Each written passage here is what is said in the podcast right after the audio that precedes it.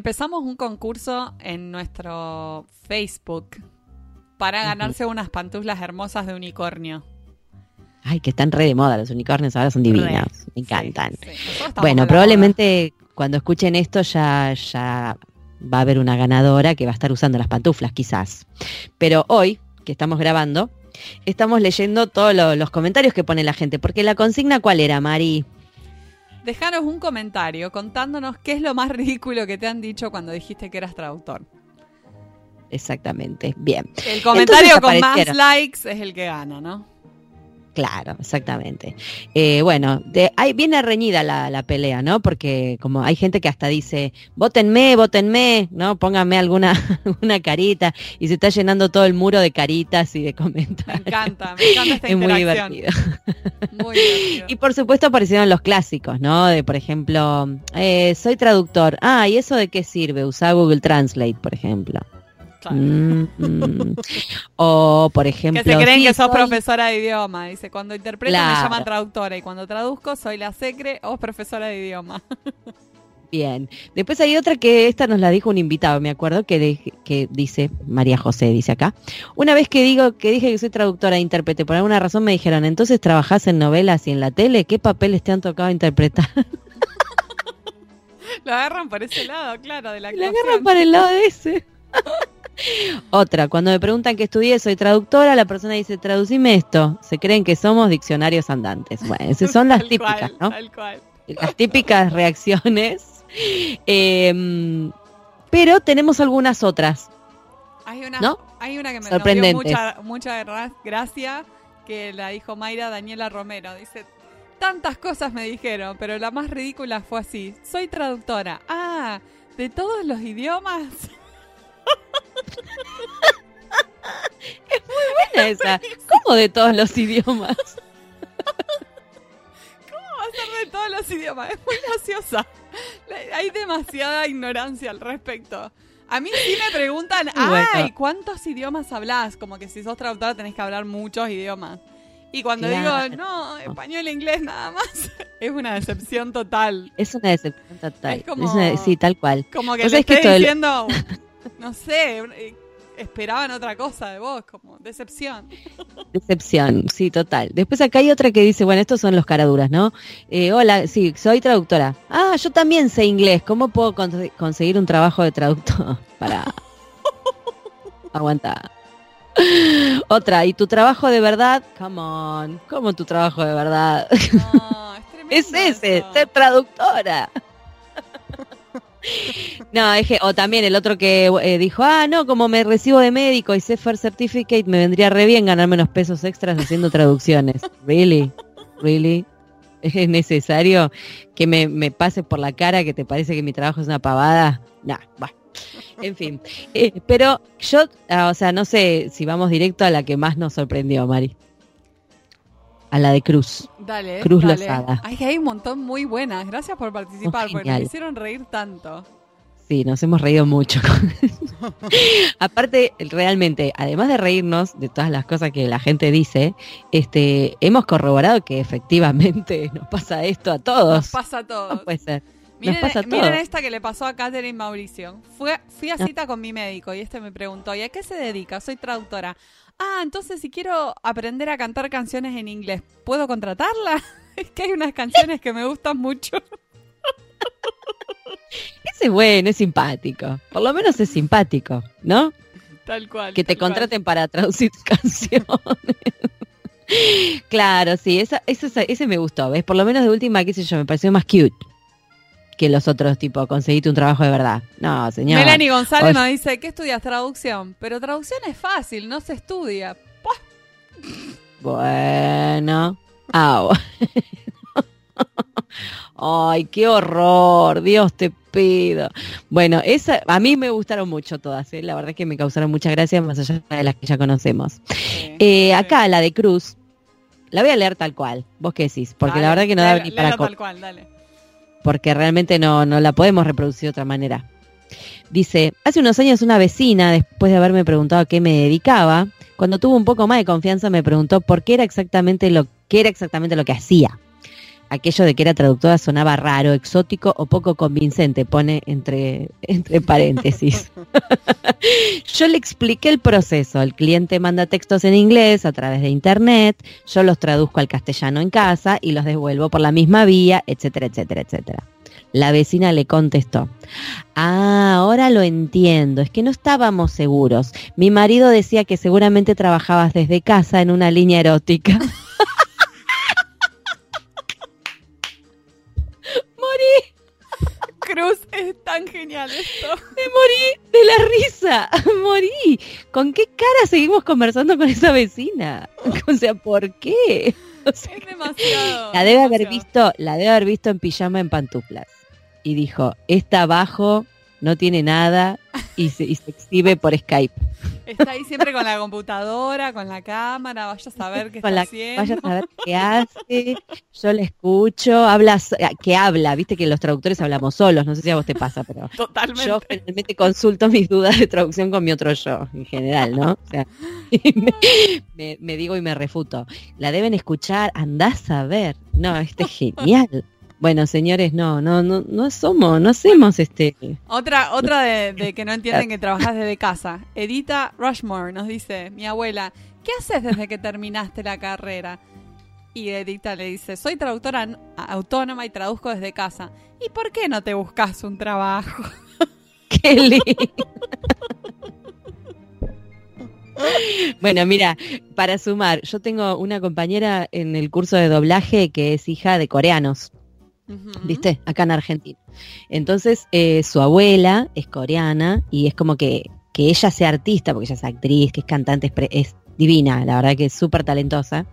Eh, su abuela no ve bien que ella sea artista, es como que ellos trabajaron tanto como para que ella termine siendo artista, como no está bueno. Claro, claro. Entonces, claro, le preguntó que estaba que estaba estudiando. Ella le dijo que estaba estudiando, le preguntó que estaba estudiando. Ella le dijo que estaba estudiando doblaje. Y la abuela le dijo así como hiper, como emocionada.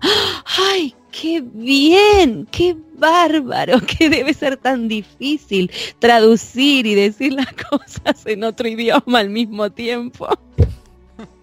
La abuela alucinó que ella es intérprete, o sea que ella traduce la película y la interpreta también después y la dobla al castellano. Entonces quedó re contenta. Y ella por las dudas no le refutó nada, le dijo No, todo que no, no le dijo que no, claro, ¿para qué? sí, pero claro. Entonces ella, la abuela está fascinada pensando que ella es traductora. Date cuenta que hay gente que por lo menos lo ve bien. Muy- me pareció muy simpática. No, no, no, genial. Bueno, nada, este, vamos a tener que seguir enseñando qué es lo que hacemos, che. Es, es ¿No? increíble cómo puede haber tanta desinformación y, y nos pasa a todos. ¿Cómo? Sí. Yo también sé inglés. ¿Cómo puedo conseguir un trabajo de traductor? Como si eso fuera Sí. lo único que necesitas para ser traductor. Sí, sí, tal cual. Yo digo, le, le, le festejo el, el ímpetu, ¿no? Digo, qué sé yo, que alguien diga, bueno, yo sé inglés, voy a traducir. Bueno, está bien, no sé- no sé. Pero no se te ocurre pensar que capaz habrá una, una formación académica, ¿no? Por la cual pasar. Claro, ¿para qué existe la carrera si no? Todo- como si yo me los encontrara que hacen con- el first certificate empiezan a traducir nomás. Como, Claro. ¿Para qué está la Hay carrera? ¿Para qué está la carrera? Y aparte también, bueno, hay otras eh, profesiones que, son- bueno, tienen más marketing, tienen más años en el mercado, no sé muy bien qué es, pero es como si, no sé, yo me cruzara con alguien y me dice, ay, me recibí arquitecta, ay, yo siempre dibujé casitas cuando era chiquita.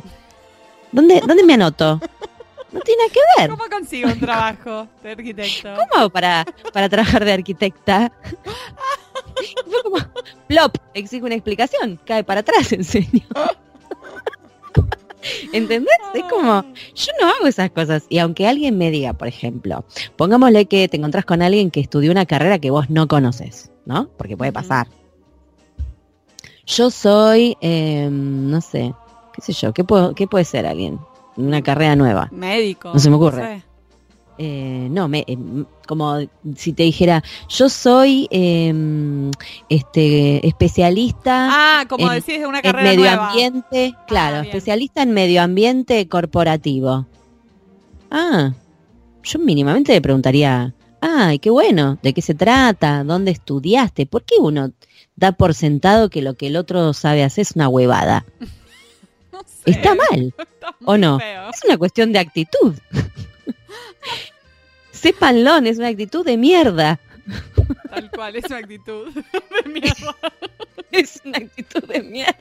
Bueno, nos hemos reído mucho con estos comentarios Ay, que nos dejaron. Gracias a todos los que participaron. Por favor. Estuvo genial todo lo que, lo que han compartido. Esperamos más, Nos porque han todavía hay hecho tiempo. reír. Todavía hay tiempo hasta el 30 de septiembre, así que sigan participando.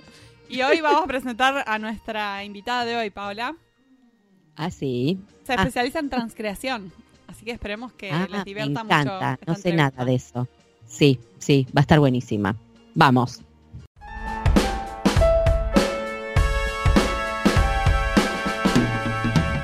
Hoy tenemos el gusto de entrevistar a Delfina Morganti Hernández.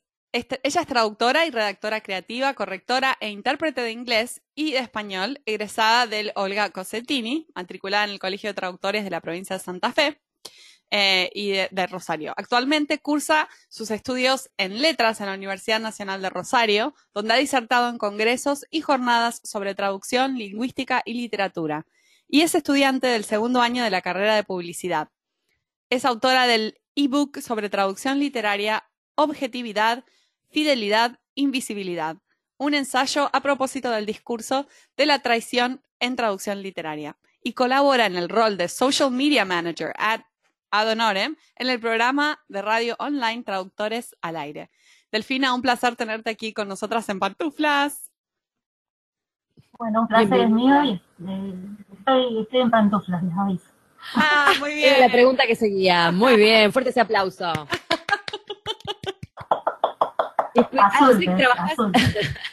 Y sí, estamos todas en, en pantuf, en, pantuflex. Así que trabajás con Silvina de Traductores al Aire. Sí, con Silvina y con Carlos, hoy casualmente tenemos que, que salir al aire. ¿Tienen Este, programa? Yo me incorporé igual este año, sí. Muy bien. Sí, sí, Bueno, ya te hemos tenido. Claro, claro, He sí. Y fue con, con otros traductores, este, ah, yo estuve con Silvina, pero claro, Carlos estaba desde, desde afuera, digamos. Bueno, les mandamos saludos a ellos dos, ya que Dale, estamos. Un beso para los dos. Les mandamos. Bien, eh, contanos un poco cómo surgió esto de especializarte en traducción creativa y transcreación. Que Bien. parece que todo el mundo sabe qué es, pero bueno, no. Así que vos explayate. No. Bueno, ustedes cualquier cosa me frenan. Em, Bueno. A ver, a, a mí de, de chica me gustó hacer varias cosas. En general, mi mamá interés que, que detectaba en mí, interés que trataba, digamos, de potenciar, llevándome a hacer distintas actividades, pero no nada obligado. Eh. Por ejemplo, veía Reina Colores y yo no me acuerdo, pero ella me dice que juntas, frente al tele, bailábamos y hacíamos todas las coreografías y Ay, qué lindo. cantábamos y qué sé yo. Entonces ahí me, ahí me mandó danzas, hice Ajá. danza clásica durante 10 años. Eh, después también siempre estuve muy conectada con la música. Mi mamá es, entre otras cosas, profesora de piano. Y bueno, hay algunas fotos, tampoco me acuerdo, pero hay algunas fotos en las que yo estoy intentando tocar. Eh, después de adolescente, sí, me puse a estudiar. Estudié varios años piano eh, y, y algo de, de canto, en fin. Bueno, ¿y por qué les estoy contando esto? Porque creo que un poco el interés por lo que se llama traducción creativa o transcreation o transcreación eh, tiene que ver con, con eso, ¿no? Como con una cosa medio multifacética, eh, muy relacionada con las artes, con distintas artes, a su vez me, encanta escribir. De hecho, yo al comenzar el traductorado acá en Rosario, en el Olga Cosettini, eh, tenía un problema, y era un problema porque era la carrera de traducción, no de, no de escritura creativa, que era que cuando había que hacer una tarea de traducción, yo reescribía el texto. Digamos, agregaba, sacaba, cambiaba el registro, el tono. Ese fue mi primer año. Este, a tal punto que, bueno, Eras como una rebelde. sucedía que Sí. en las clases, como les contaba, la profesora decía, bueno, a ver, ¿y ahora quién quiere leer su traducción? En una modalidad de taller, ¿no? De corrección colaborativa, de compartir todo, cada uno lo que puso. Y cuando, y ya antes de que yo levantara la mano, me decía, a ver, Delfina, vos, ¿qué pusiste? ¿Qué Eran como el, Ya estaba, el pero bicho ella- raro. Sí, ella era medio como que lo decía en solfa, pero bueno, yo en el momento lo tomaba como una dinámica hasta divertida. Después me fui dando cuenta, ya en segundo año, que claro, no, no, digamos, una cosa es traducir, otra es reescribir completamente, otra es adaptar. Y bueno, eh, fui, digamos, trabajando al principio tomando de distintas áreas, después fui viendo, digamos, eh, cómo especializarme, que es lo que ustedes me preguntaban, y en una oportunidad en el 2014, creo que fue, o en 2013, surge un proyecto con una empresa de acá, de traducción local, en la que me dicen, y vos que te gusta escribir, como diciendo vos que sos medio volada, no te interesa, no te interesará tomar, hay que eh, eh, generar traducciones creativas del inglés al español de tres eslóganes, em, después volver a traducirlos al inglés, después explicar por qué, después no sé cuánto, no sé qué, digo, uy, le digo, bueno, sí, le digo, me encanta, le digo a la, gerente del proyecto, y lo tomé y lo hice, y ahí como que fui descubriendo que existía algo en lo que yo podía, digamos, ubicarme de un lado profesional y a la vez sacarme las ganas de adaptar, digamos, no, no traducir propiamente dicho, sino moverme en un terreno un poco más creativo en el que también hay que tener mucho cuidado porque si uno se va de mambo, está haciendo mm. cualquier cosa. Sí, claro, claro. O sea, libertad hasta ahí, no libertinaje. Exactamente. Delphi, contanos qué tipo de proyecto de transcreation o transcreación haces. ¿Con qué tipo de clientes trabajas? ¿Son más que nada agencias de marketing, de publicidad o no necesariamente? Sí, son empresas, eh, son empresas de traducción que a, su vez venden servicios de copywriting o redacción publicitaria o creativa y que se especializan ya en estos servicios, que no están tan metidos en, otras áreas y que valoran, valga la redundancia, el valor agregado de lo que es el servicio creativo en sí. Em, actualmente lo hago con dos empresas del exterior. Y en, mayormente en lo que sería eh, traducir o adaptar, digamos, de manera creativa y cultural, eslóganes, guiones para, mm, para spots, digamos, de publicidad, eh, que a veces es para español de Argentina, a veces es para español de América Latina, folletos eh, de distintas marcas y a veces aplicaciones también, contenido para aplicaciones, en fin, un poco de todo. ¿Cuál, eh, a ver, esta pregunta es para las dos, porque en realidad no, no lo tengo muy claro. ¿La transcreación y la localización eh, comparten algún tipo de característica o no? ¿No son lo mismo o sí? ¿Qué me... Ay, las dejé mudas. eh, bueno, bueno, yo te digo lo que yo entiendo. A ver, Delfina, vos por ahí claro, claro. pero lo que yo entiendo es que la transcreación es específicamente algo que sabes que sí o sí vas a tener que recrear. Entonces vas a tener que readaptar completamente. Y muchas veces tiene que ver con em, proponer diferentes opciones de traducir un mismo término. Entonces, esto que decía Delfina, de, traducir un eslogan, por ejemplo, quizás hay, por supuesto, hay más de una, de una forma de traducirlo. Entonces, vos podés eh, proponer eh, dos o tres formas diferentes de traducirlo, más según las que pida el cliente. Después el cliente pide, como decía Delfina, una back translation, o sea, quiere ver exactamente de qué manera lo, trans, lo transcreamos y de ahí se decide, digamos, cuál sería la, la, forma en que la marca quiere comunicar su mensaje en ese, en ese proyecto localizado.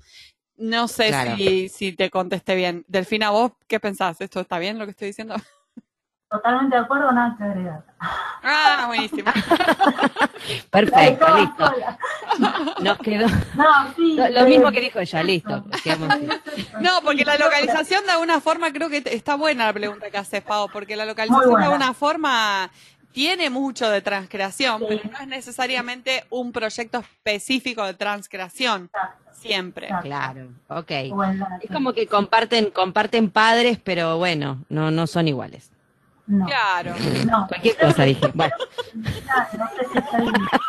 La cagó. Hizo una buena pregunta y después dijo pavada. Pasamos a la siguiente mejor. Eh, contanos, porque a nosotros nos gustan las anécdotas, contanos algún desafío grande que hayas tenido en un proyecto de transcreación. Mm, Mm, porque me imagino que son todos desafíos. sí, Pero todo. uno que vos digas, uy, sufrí, sudé, o, o no sé, el cliente no le gustó, lo hice Sí. 20 veces, qué sé yo, no sé. A ver, te puedo contar sin, sin traicionar acuerdos ni nada. Ah, es verdad, claro, Este, cuestiones de confidencialidad, pero- me imagino. Puedo contar así como en general, ¿no? Sin, sin ver, nada específico. Eh, me acuerdo de un proyecto del año pasado, eh, fue durante el segundo cuatrimestre, no sé si fue más o menos para esta fecha, para octubre, que me habían enviado un texto, era para un spot de una marca, y de repente en el, en el texto se aludía, digamos, con distintas, distintas palabras, distintos términos a todo lo que es el campo semántico de la competencia, el deporte, el sudar, así como la camiseta, de un producto que nada que ver con el deporte, pero era bien metafórico, digamos. Eh, perdón, que, perdón que interrumpa la anécdota, pero ahora que estoy diciendo esto pienso en la traducción creativa como una traducción literaria para vender, digamos. Eh, absolutamente Bien, comercial. linda esa definición, ¿eh? Está muy buena.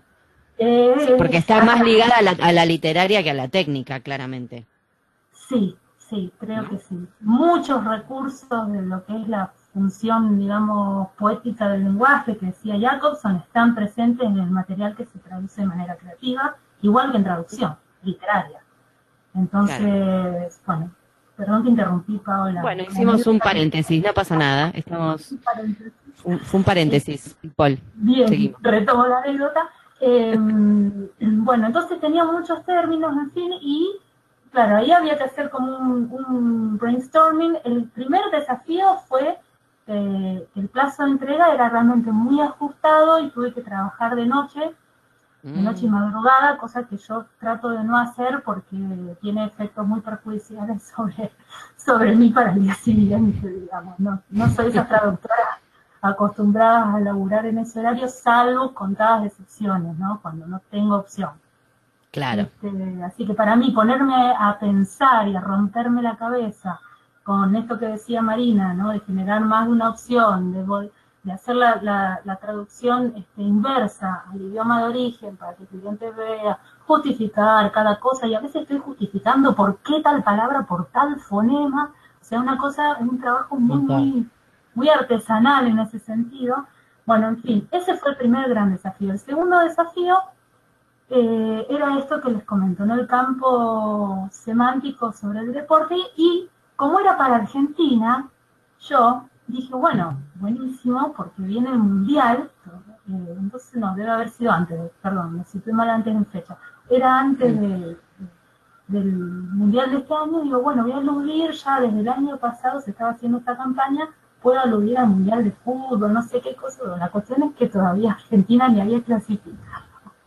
Y yo la, yo la entregué la traducción, ¿no? Yo la hice, la mandé, todo aludiendo a, un poco a, sí, al fútbol, qué sé yo, como tratando de transmitir pasión desde ese texto, y después hasta el último minuto, más o menos como el gerente de Noblex, no sé si escucharon de esa campaña en la que se, arriesgó todo la marca y Argentina no se sabía si clasificaba o no clasificaba, y ellos eran el sponsor oficial hasta último momento, bueno, más o menos así estuve Claro, yo más o menos así. pensando que iba a pasar con la traducción. Diste, por sentado, que- di- diste por sentado Claro. que clasificaba a Argentina, claro. Exacto, totalmente, un acto, un gran acto de fe, este, y contenta y chocha porque esto más creativo que esto no hay, y claro, después al año siguiente, cuando todavía no, no se sabía, bueno, en fin. Así que eso creo que fue un, un desafío. O sea que con- eso seguiste sufriendo incluso después de haberla entregado, básicamente. Sí, sí, sí, sí. Delfina, Así, en, episodio- episodios anteriores a- a- nos reímos mucho de, de cómo marcas han errado, digamos, para llegar a mer- mercados internacionales porque cometieron errores en la localización. Ah, ¿Tenés sí. algún, algún ejemplo que hayas visto, que te haya tocado, eh, no sé, ver o que hayas Sí. visto y que te haya causado gracia o ganas de llorar? Tengo presente un ejemplo, pero muy así, muy por encima, no voy a poder ser muy específica, ni siquiera la marca, de un auto creo que salió un modelo, eh, no recuerdo exacta, como le digo las marcas, pero el modelo era el modelo pajero. No. Ay, ¿La han escuchado? No, no, esa no la había escuchado. Había escuchado la de Nova, pero Esa no la esa no la había escuchado. Ese no lo Bueno. escuché. Que yo, No me muero. que yo recuerdo era ese el, el nombre del modelo y bueno, obviamente no. Nadie lo No, No tuvo mucho éxito en el, en el mercado hispanohablante, claro. No, exacto. No. Digamos No, que no, se- no. si alguno se identificaba con la marca del auto, como que, como que iba a quedar muy evidente, ¿no? O sea, ir por la calle así, que todo el mundo supiera. Sí, sí. Y después No hay, hay, hay un caso eh, famoso que he visto en imágenes, pero ya no llega a ser un caso de traducción, sino del camión de la van de Starbucks. No sé si la vieron, que cuando No. se corre la, se corre la puerta de la van, o sea, está escrito el logo, Starbucks. Cuando se corre la puerta hacia, hacia la izquierda, queda Sax. Ese No. música, ese, ¿no? Que, que en español neutro quedaría como pesta, o bueno. Claro, no se, no se dieron cuenta. No se dieron cuenta que ploteando la camioneta les quedaba mal el coso, me muero. Pobre Sí. gente. Así es. Y hay un montón de casos más, pero bueno, en este momento no. Sí, sí. Sí, nos hemos hecho una panzada con algunos que salieron publicados, ¿no? Este, pero la verdad que este del auto no lo tenía, che, me encantó. Me encantó, está Bueno, buenísimo. Pasa mucho y creo que uno de los orígenes con la traducción creativa tiene que ver con eso, ¿no? Y de valorarla también por parte de los clientes porque en definitiva el, el traductor creativo tiene en sus manos casi lo mismo que el publicista, eh, que es el, Sí. la- el posicionamiento en la mente de los consumidores de esa marca. O sea, si sale bien, bien, y si sale mal es un desastre. No, claro. Está en juego, Aparte está con... la, el- la cara de la marca y además a veces hasta millones en, en inversión para realizar esas campañas. Totalmente. Además, No eh, digo, una empresa global que, que idea una marca con, o sea, en otra parte del mundo, con otra mentalidad, con otra cultura, eh, lógicamente tiene que hacer algún tipo de cambio cuando llega a otra parte. Siempre va a pasar. Sí, lo que no pasa que está, es lo que es lindo lo que vos decís, esto de que se valore, porque de verdad se han mandado varias metidas de patas y a partir de ahí me imagino que se empieza como a valorar más, ¿no? El trabajo, de, Exacto. este, tu Miren, trabajo. le- acá hice trampa y busqué en internet, así como para Ajá. dejar una recomendación para los oyentes que quieran chequear un poco más de esto de los errores. Hay un artículo de Infobae que dice moco, pajero y otros siete nombres desafortunados y polémicos de los autos. Ah, mira Hay vos. uno, vamos a buscarlo moco, después. chicas. Salió el moco. ¿Cómo, El cómo moco. se llama? ¿El artículo? ¿Pero qué era el moco? No, no, ¿cómo se llama el moco? ¿Qué No. era el moco? Es, una- Ah, es un auto, es un modelo de auto. Ay, me muero. No, me muero. Me muero de dice risa. moco. Se mandaron un moco ahí. Tengo un moco Sí. cero kilómetros. Me encanta. Hay otro, hay otro que dice acá, más da la puta. No. No, es muy bueno, es muy bueno. Es muy bueno. Qué El gracioso. Volkswagen Jetta, bueno, y hay un montón. Sí, los bombolletas. Todo Estrolate, está estrolate con onda. Comprate un Volkswagen Jetta. Hacete mierda en la ruta con glamour. Comprate un Jetta. Ese es el eslogan. Es bueno, es bueno. Es muy Digo, bueno, es muy bueno. Para un suicida con ganas de, de reventarse en un auto nuevo puede funcionar. No sé. Qué horror. Bueno, contamos, vamos a dejar hablar pavas por un rato, después volvemos. Contanos sobre tu libro, Objetividad, Fidelidad, Invisibilidad, un ensayo a propósito del discurso de la traición en traducción literaria. Me encanta el, el nombre. ¿Qué te inspiró a escribirlo? Sí, me encanta. Creo que sos una de las pocas, es muy largo, me han dicho. No, a mí me encantan los, los títulos largos. ¿Por qué? Ay, la gente está muy, muy vaga. Anda en Sí, auto un pajero, ¿qué pasa? Un Sí, poquito no, a mí largo. me- A mí me gusta, eh, me gusta esto lo del discurso de la traición, te banco. Bueno, Sí, a mí Bueno, también quería me preguntarte, ¿no? Sí, te llama la atención. Sí. Eh, bueno, ¿qué te inspiró a escribirlo? ¿Cómo fue el proceso? Lo que nos quieras contar. Dale. Bueno, la idea del discurso de la tradición, calculo que ya lo, habrán asociado con el famoso dicho traductore, traditore. Traditore, ¿no? claro. No sé si la llevó, la remitió a ese lugar, pero es la idea. Eh, y a su vez es el discurso de la tradición, digamos, estoy jugando yo con la polisemia del término, que te lo explique porque soy la que lo escribió, pero ya que me preguntan. Eh, la idea de es tu momento. es el momento. Eh, es un discurso que, que nos traiciona a nosotros o sea, mediante el cual al, reproducirlo nosotros nos estamos traicionando como traductores. ¿Por qué? Porque estamos alimentando la mala fama del traductor, me parece a mí, que en realidad no creo que sea un, señor malo que viene a traicionar y, que quiera ser infiel y que quiera ser desleal a los autores o a los textos fuentes, no originales desde mi punto de vista, sino que es un benefactor cultural. Esa es mi postura, por lo menos no es alguien que viene en teoría, por lo menos a priori, a hacer el bien, que es generar más posibilidades de comunicación, de intercambio, etcétera, entre culturas. Así que el, ensayo es un ensayo, eso es, me parece importante destacar, porque desde la cuestión del género yo no quería hacer un trabajo de investigación, no quería plantear hipótesis, ni buscar resultados, ni salir a constatar nada. Este, quería un poco, quería un poco este, sacar tipo así, ¿no? la, como descargar eh, desde un punto de vista teórico, pero crítico, todo lo que anda pululando ahí, digamos, medio híbrido sobre qué somos los traductores, qué hacemos los traductores, y específicamente con la cuestión de la traducción literaria, ¿qué implica traducir literatura?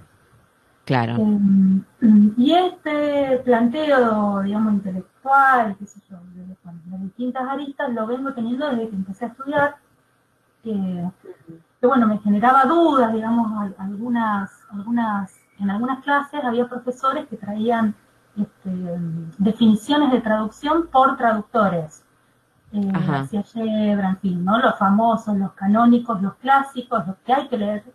Eh, y bueno, a mí me generaba inquietudes, porque no estaba del todo de acuerdo, por esto de que también estaba medio chiflada, digo, estaba fuera de lugar con esto de querer reescribir más que traducir. Entonces, para mí era muy fácil cuestionar el orden preestablecido, porque aparte de la ignorancia es bastante sencillo hacerlo. Está bueno, es una mirada fresca, en realidad. Exacto, una mirada fresca, pero bueno, Fresca, pero bueno, a, la gente por ahí, bueno, que yo le cuesta lidiar con lo distinto. Este, y ahí, ahí empecé a producir lo que sería el texto antecesor, que lo, estaba haciendo, en, quedó así como en curso, ¿no? Pero era en inglés originalmente y se llamaba What is the Translation Process? An Essay on Translation by an Aspiring Translator el proceso de traducción, y era como que yo iba indagando y un poco reproduciendo lo que escuchaba, lo que leía, otro poco eh, cambiando de rumbo. Entrevisté a una traductora, Cecilia Nuraín, que es una amiga muy cercana, en ese momento recién empezábamos a ser amigas, ella tiene muchos más años de, experiencia, y bueno, y eso quedó ahí. Y después, más adelante, em, empecé una adscripción en traducción literaria en el 2012 eh, 2012, 2013 y la retomé el año pasado, hice el, tercer año optativo.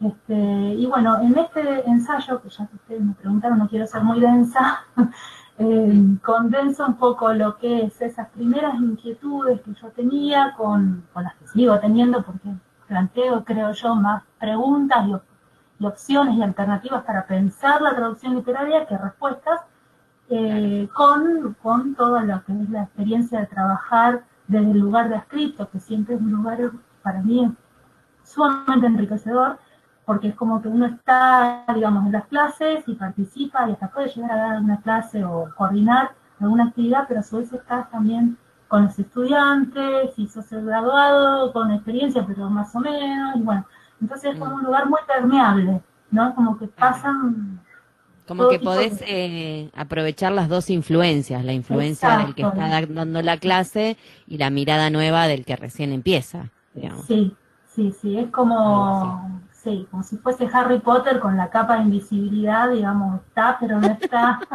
este, y está, está muy bueno y este ensayo es digamos, el resultado de todo eso lo presenté como mi trabajo de escripción y a su vez es mi primer libro publicado. Está muy bueno, Delfina, te felicito. La verdad, re interesante. Me encanta que desafías esa, esa idea de, de, lo que es la calidad en la traducción, ¿no? De la que siempre se habla, ¿no? De la fidelidad, de que eh, eh, está buenísimo esa, esa conversación. Contanos eh, específicamente para lo que es la transcreación, un traductor que le interese incursionar en ese mundo, que piense que quizás quisiera trabajar haciendo transcreación. ¿Tenés algún consejo específico?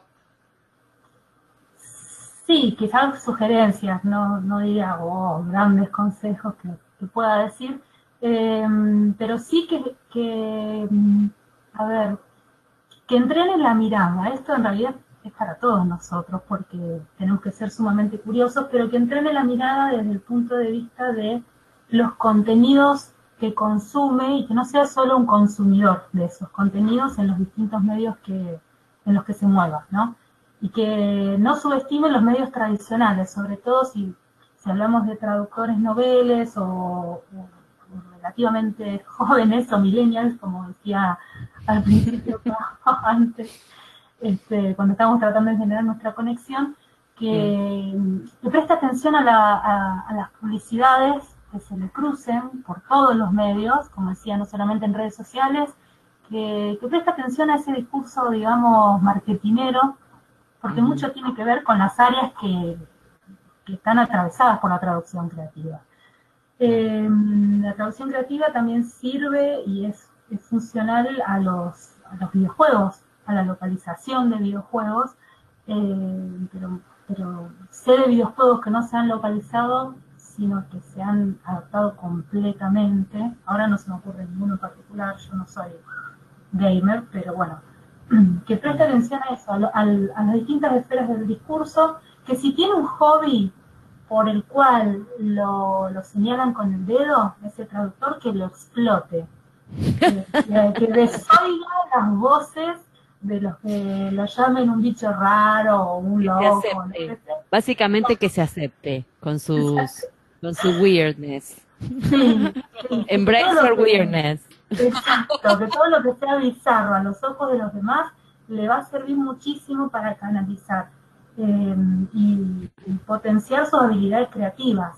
Y si no tiene un hobby de ese estilo aún y tiene a lo mejor uno más tradicional, que tampoco lo subestime que lo, que lo sigas haciendo, porque los hobbies, por lo menos en lo, en lo que me ha tocado vivir a mí, eh, van moldeando también, ¿no es cierto?, nuestras, eh, nuestras preferencias, bueno, nuestros gustos, eso ya lo sabemos, pero ¿por qué no nuestra especialidad como traductores profesionales?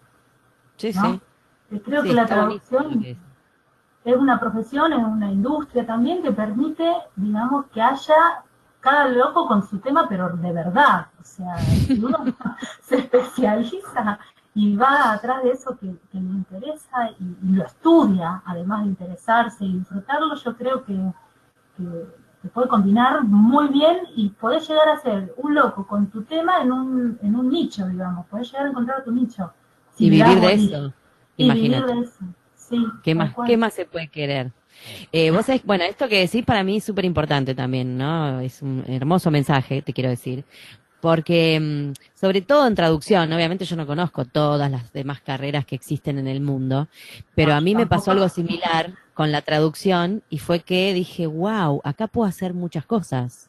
O sea, uh -huh, me, cuando a vos te interesan muchas cosas, eh, sí. y no es que decís, no sé, te levantaste un día con cinco años y dijiste, quiero ser abogado y fuiste y fuiste abogado y fuiste feliz, digo. No, no sé a cuánta gente le pasa eso, a mí no. no eh, claro, cuando la, la, cabeza te va de un lado para el otro y te interesa todo, la traducción sí. eh, te ofrece un espacio donde canalizar todo ese interés. Donde... Eso está buenísimo. Todos los días son diferentes, bueno, tal cual. Todos los días son diferentes. Ustedes, ustedes también tienen un perfil así, creo, por lo que percibo, no las conozco personalmente, pero bastante heterogéneo, ¿no? Y como diverso Y creo que coincidimos en esto de que la traducción nos permite un poco actuar también, ¿no? Bueno, algunas, Marina y ahora las dos más a nivel profesional lo han hecho, pero esto de ponerse en la piel de, a mí me pasa con las voces, las distintas voces de las marcas, y eso es lo que más me apasiona, sentir que estoy trabajando digamos, de un discurso ajeno que a la vez tengo que hacer propio para que suene espontáneo y creativo y que venda y nada, o sea, todo eso, bueno, y en los distintos terrenos, habrá quien prefiera las voces más técnicas y la terminología precisa de, otros campos. Y bueno, la traducción, creo que eh, si sabemos escuchar nuestra voz interior. Ah, ¿ves? Esa es, la clave. nos permite, digamos, incursionar en eso, este, lo cual no quiere decir que sea fácil, ¿eh? Porque no es que, ah, bueno, ya está, me gusta tal cosa y se me va a dar nada más que porque me gusta y porque creo en las hadas. No. No, no, no. El esfuerzo tiene que estar siempre, eso está claro. Sí, Pero si paso... Mejor. Sí, sí, totalmente. más, allá de la traducción, ¿no? Porque creo que eso está, bueno. Eh, que no pierda valor la formación, la capacitación constante, en fin. Sí, sí, sí, es una mezcla de todo, de, lo que uno tiene con lo que uno va juntando, con lo que uno va eh, esforzándose, con lo que uno va estudiando, etcétera, etcétera, etcétera, ¿no? Pero sí, está buenísimo, este es muy importante lo que decís. Eh, yo te quería eh, pedir, digamos, que nos cuentes cómo se llama tu blog, así si alguien quiere leer y meterse a chupar lo que escribís, lo invitamos acá en Pantuflas. ¿Dónde está? Contanos tengo, tengo dos, tengo uno en español que es el, más, digamos, el que estoy más prolífica, em, que está dentro de mi sitio web. No sé si lo puedo nombrar. Sí, sí, sí, sí, por favor. Decilo, decilo. El, sitio web es traduccionescreativas, todo junto, punto com.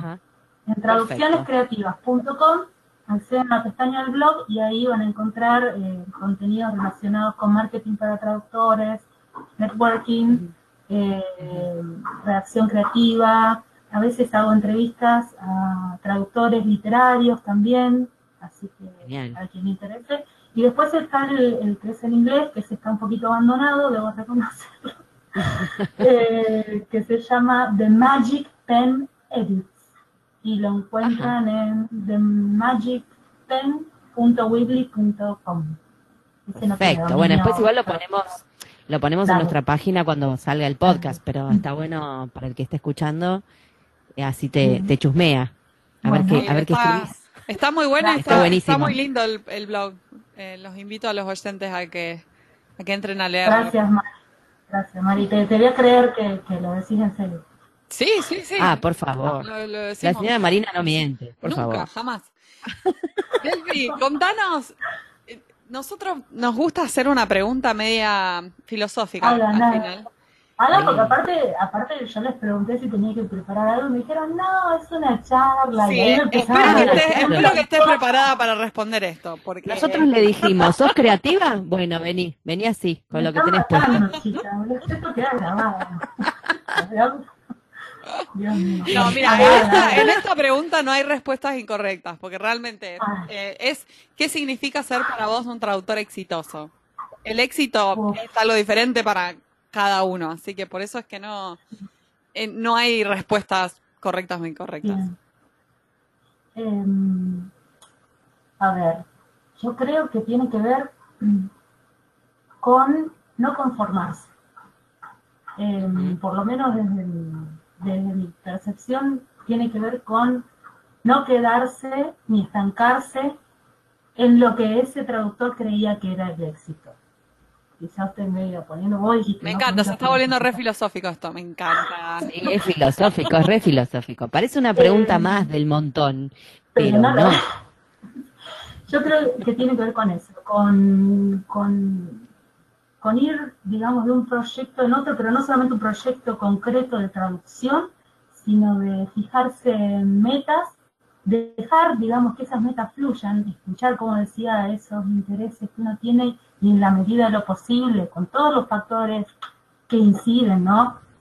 económicos, eh, personales, emocionales, etcétera, tratar de ir tras esas metas. Quizás uno no puede eh, completarlas o, llegar a llevarlas a cabo en, los tiempos que preveía, digamos, eh, pero no dejar de, hacerlo, de hacerlo que, de estudiar, ¿no? Por ejemplo, lo pienso en relación con los estudios o, con otros proyectos eh, que requieran de cierto espíritu emprendedor. Yo creo que el, el traductor exitoso es aquel que no subestima el espíritu emprendedor porque el ser emprendedor te obliga constantemente, si sos realmente emprendedor, a salir de tu zona de confort, a salir de la silla, físicamente hablando, y dejar de hacer horas culo, como le dice un emprendedor que conozco que se llama Leo Larrea, y salir a, digamos, a encontrarse cara a cara con colegas, con hay gente que, Hay que, sacarse las pantuflas para eso. Cada tanto, que cambiarse las medias, Sí. Cambiarse las medias. Lavar un poco esa ropa, digamos, el uniforme de uno en casa y salir a buscar riesgos. No sé si oportunidades, ¿no? Pero salir al encuentro con los riesgos. Todo lo que para uno, para cada uno sea eh, una situación que genera un poquito de miedo, pero a su vez de adrenalina, yo creo que ir al, ir al encuentro de eso es ya eh, tener mucho terreno ganado meterse en lugares donde no, donde no te esperan como traductor, ¿no? Que, donde la gente ni siquiera sabe qué es un traductor, porque todavía hay esa gente y está bueno que exista porque así uno tiene la oportunidad de sentar presente y, contarle qué es o, de qué va la cuestión de ser traductor en general. Eh, así que para mí es eso. Eh, y lo tomo mucho, a mí me inspira mucho y me motiva eh, la figura de Steve Jobs varios emprendedores, ¿no? Pero la de Steve Jobs la tomo así como muy de referencia. Eh, no sé si han chusmeado el Instagram, mi Instagram, pero cada tanto publico frases de él que estoy traduciendo al español rioplatense, ¿no? Como para que Steve sea un poquito más criollo. Más sargento. más sargento, lo que yo creo que es sargento, ¿no? Porque también está mediado por mi punto de vista. Y él decía que una vez que uno logra algo, que completa un proyecto y que lo hace con éxito, tiene que eh, inmediatamente estar pensando en lo que sigue, no quedarse, ay, qué bueno que me salió, qué bien que, quedó, qué maravilloso que soy, porque si te quedas en eso, ya, ya digamos, el éxito creo que, es como la felicidad, es bastante efímero, puede llegar a ser bastante efímero. Eh, así que bueno. No dormirse en los laureles. No dormirse en los laureles, exacto, ningún Exactamente. Muy bueno, muy bueno. La verdad, muy linda entrevista, ¿eh? Nos ha salido. No sé vos qué opinas. Que no sabías que te íbamos a preguntar. Estuvo sí, sí, grave, ¿no? Me encantó la respuesta que diste eh, con el exitoso. Hermosa, me encantó. Bueno. Muchas gracias, Delfina. Te agradecemos mucho que te hayas prestado a que te entrevistemos aquí en Pantuflas. sí, la verdad que espero que la hayas pasado bien. Nosotros la pasamos bárbaro, la verdad nos encantó todo lo que contaste. Eh, y bueno, ya no nos cruzaremos en algún lado, yo creo. ¿Me dejan pasar un chivo nada más? Pase, pase. Obvio. Sobre el, Encuentro Nacional de Traducción. Eh, Dale, ¿cuándo es? Es el 27, 28 y 29 de septiembre si mal no recuerdo, el 27 son los talleres pre-congreso y el congreso en sí el 28 y el 29 de septiembre, ahora fin de mes, y ahí voy a disertar sobre traducción creativa, el sábado 29. Bueno, si por alguna de estas casualidades nuestro podcast sale después, vemos si lo podemos compartir en la página, ¿no, Mari? Dale, sí, Nos buenísimo. la info. ¿Eso es Buenos Aires el congreso? Es en Córdoba, perdón. Ah, en Córdoba, ok. En Córdoba. Bien. Sí, sí. Así este, la gente ya, ya va sabiendo, ¿no? De qué se trata.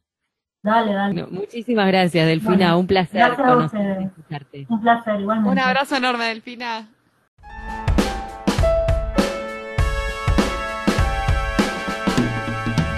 Este fue un nuevo episodio de En Pantuflas. Podés encontrarnos en la página en-pantuflas.com y suscribirte a nuestro podcast desde iTunes, Podcast Addict o la tienda de podcast que más te guste. Prohibida su reproducción en el territorio de Argentina, traducciones, las pantuflas de flamenco son mías. Y las de tigres mías.